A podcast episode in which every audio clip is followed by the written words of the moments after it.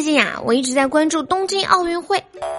这次奥运会真的很让我感动，但是让我感动的呢，不是那些没有得到奖牌仍然拼搏的运动员，而是那些双目失明依然坚守在岗位上的裁判们，有够糟心的。好的，您现在收听到的是由开心主播悠悠这样为您带来的绝对内涵。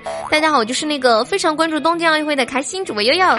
喜欢悠悠，欢迎在喜马拉雅搜索“开心主播悠悠”，悠悠是大写的 Y O Y O，也可以直接搜索悠悠的另一档段子节目《这女孩真逗》。最近呢，东京奥运会在乒乓球比赛上面实行了新的规定，说是不准往乒乓球上面吹气。说，你们中国人往乒乓球上吹气是在施法，笑死了！再怎么施法，能有你们开幕式那么接地府吗？那不能吹球，马龙就说：“那我吹手行了吧？办法总是有的，我吹手你还管我不？真的，总得吹点啥，不然不习惯呀，是不是？人家都吹这么多年了，习惯性动作啊。”那除了乒乓球这个项目，跳水我也非常关注。毕竟跳水女王吴明霞和郭晶晶啊，那是 Y Y D S 永远的神啊！再看这一次东京奥运会上，咱们那些跳水的小姐姐们跳出来的水花，我感觉我拉粑粑的水花都比他们大。这不得金牌还能咋地呀？在二零二一年七月二十四号。杨倩夺得了东京奥运会射击女子十米气步枪的金牌，夺得了东京奥运会的首金。那七月二十七号，中国组合杨倩、杨浩然又获得了东京奥运会十米气步枪混合团体金牌赛的冠军。我们来说说这个杨倩啊，这小姑娘，两千年出生的，也就是一个零零后。和大家说一下这个小姑娘的奥运会奖励都有什么啊？国家体育总局奖励一百万，浙江省人民政府奖励一百万，宁波市人民政府奖励一百万，晋州区人民政府五百万，江山镇政府一百万，雅戈尔集团奖励一套江景房，清华大学还保送他上研究生，再加上一系列的代言活动的收入，呵呵，看看这就是人家零零后利用暑假时间参加奥运会，顺便呢赚点生活费。我心态怎么就不平衡了呢？我控制不了我自己。而且呢，杨倩是去年刚好参加高考，刚考上的清华，也就是说，如果东京奥运会如期举行，她就没有机会参加了。不得不说，这就是命啊！这杨倩呢，好看也就算了，还是个学霸。学霸就算了吧，还是清华；清华就算了吧，还是冠军；冠军就算了吧，还是世界冠军；世界冠军就算了吧，还一下拿了两个，两个金牌就算了吧，人家还是放暑假拿的。就连杨倩的偶像白敬亭都说了：“是我高攀了。”当白敬亭拿到杨倩的签名照，还发了微博说：“我追星成功了，整挺好。”这几年娱乐圈的各种事儿，让大家对明星又有了新的认知，带头树立新时代新偶像，真的蛮不错的，鼓掌鼓掌。那我们来聊一个话题啊，你们在成长道路上都曾经把谁当过偶像呢？欢迎大家在节目下方来留言评论说一说哟。就比如来说说我吧，我学生时代的偶像呢是雷锋，那时候成天跑书店去看《雷锋日记》，天天呢做梦都在想着，怎么可以多做一点好事。恨不得把每天吃饭的钱都捐出去，把自己的零花钱捐完了，又去问爸爸妈妈要钱，又接着去捐。现在感觉当时的自己真是又积极又可爱啊！聊完了暑假工杨倩，我们再来看看临时工张雨霏。为什么这么说呢？来自世界冠军的凡尔赛。拿完蝶泳金牌的张雨霏以为自己可以歇着了，结果被临时拽去游接力，并且还得了个冠军，还顺带破了个世界纪录。而前后两块金牌获得的时间间隔八十分钟之久啊，八十分钟啊，也太久了，我我都能吃三顿饭了。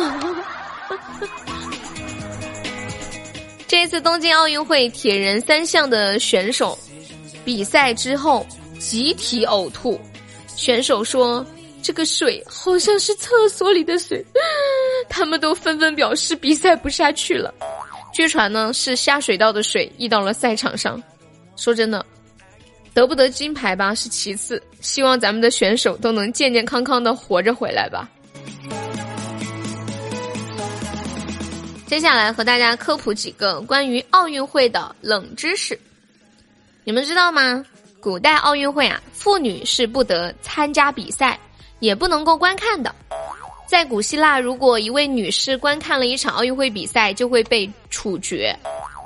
第一个使用“奥林匹亚”的这个词的人呢，是莎士比亚。还有一种运动叫裸体奥运会，第一届是在巴西举办的。参赛选手呢必须一丝不挂，包括志愿者和记者。按照他们的说法呢，这样做的目的是为了致敬古希腊的前辈们。嗯，不得不说挺有画面感的。想象一下，比赛赛场上，运动员、裁判、志愿者、记者，通通都光着。对了，天冷吗？我们再接着说跟奥运有关的冷知识啊。印度是亚洲第一个参加奥运会的国家，那是在一九零零年，在英国就读的印度人诺言尔曼普里查德是亚洲第一个获得奥运会奖牌的人，他也是亚洲第一个参加奥运会的人。另外呢，在现代奥运会的历史上，有记录的最年轻的参赛运动员是一八九六年雅典奥运会的希腊体操运动员。迪米特·瑞斯劳德拉斯，当时呢他只有十岁，而历史上年纪最大的奥运选手是一九二零年参加比利时安特卫普夏季奥运会的瑞典运动员奥斯卡斯旺，当时是七十二岁。还有一个是日本，是亚洲第一个举办奥运会的国家，是在一九六四年的东京奥运会。还有一个非常有意思的了，希望不要因为这个小知识节目被下架了。奥运会呢，其实是有发放 TT 的一个传统，你们知道 TT 是什么吧？嗯，对对对，就是那个什么什么。最早呢是韩国人在一九八八年汉城运动会的时候开始的，当时呢是发放了八千五百个，此后呢各届奥运会就会将发放 TT 当成一项日常的任务。里约奥运会呢是最牛的，一口气发了四十五万只 TT，还有十七万加的那个什么什么滑稽对。而二零二一年七月二十三号开幕的东京奥运会是发放了十五万只 TT。来，最后一个冷知识，你们知道吗？奥运会中持有足球运动会将年龄限制在二十三岁以下，为什么呢？因为国际足联不允许其影响力被奥运足球超过。不过，二零二零年东京奥运会是允许二十四岁的，因为推迟了一年嘛。